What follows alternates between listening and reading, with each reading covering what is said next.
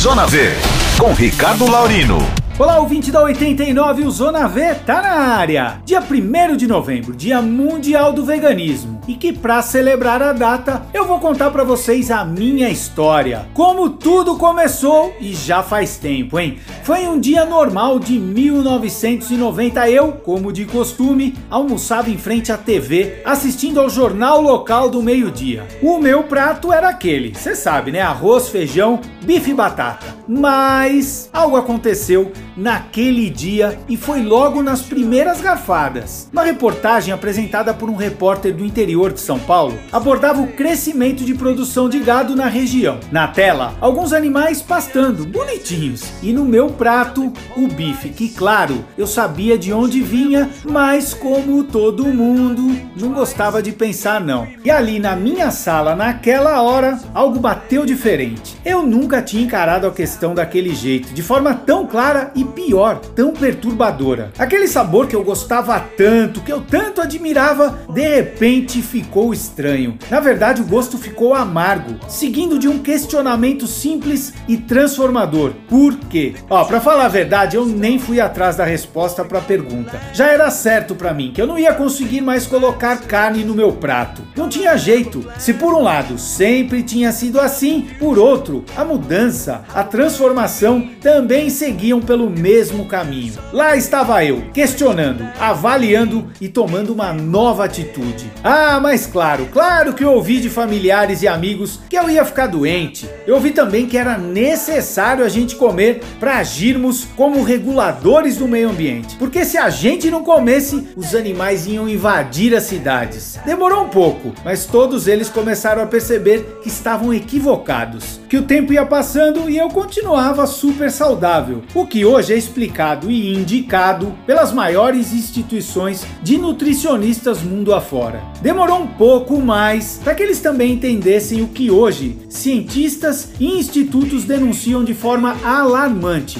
que a volúpia por carnes, seja de boi, porco, frango ou peixe, laticínios e ovos, vem destruindo nossos biomas, oceanos e atmosfera, nos levando à beira de um colapso ambiental. Olha, eu vou dizer para você, eu tenho um sentimento de orgulho orgulho e felicidade quando eu olho para trás e vejo aquele garoto de 17 anos descobrindo a vida, cheio de dúvidas e incertezas, mas que em um momento marcante de sua vida, na minha vida, né? Bom, decidiu deixar aflorar seu sentimento de compaixão em relação aos animais. Que bonito isso, hein? Naquele dia eu percebi que eu estava me presenteando com o poder da escolha. Que eu não estava mais permitindo que uma herança cultural ou um costume social me impusessem algo que ia contra uma certeza que pulsava em meu peito, mas que era silenciada sistematicamente. Aliás, eu vou dizer a você aí, esse impulso que aquele garoto ouviu naquela tarde de 1990 é o mesmo que vibra no seu peito e no da grande maioria das pessoas. Olha, mas nesse dia não é só a história que a gente vai ter não aqui no Zona V. A SVB, reconhecida internacionalmente como uma das entidades mais eficientes no mundo e que eu tenho o maior prazer de ser o presidente, vai te dar um presente. A gente vai sortear um super kit com produtos e materiais que você vai adorar. E você quer saber como participar? a Fita, a Bia e o Wendel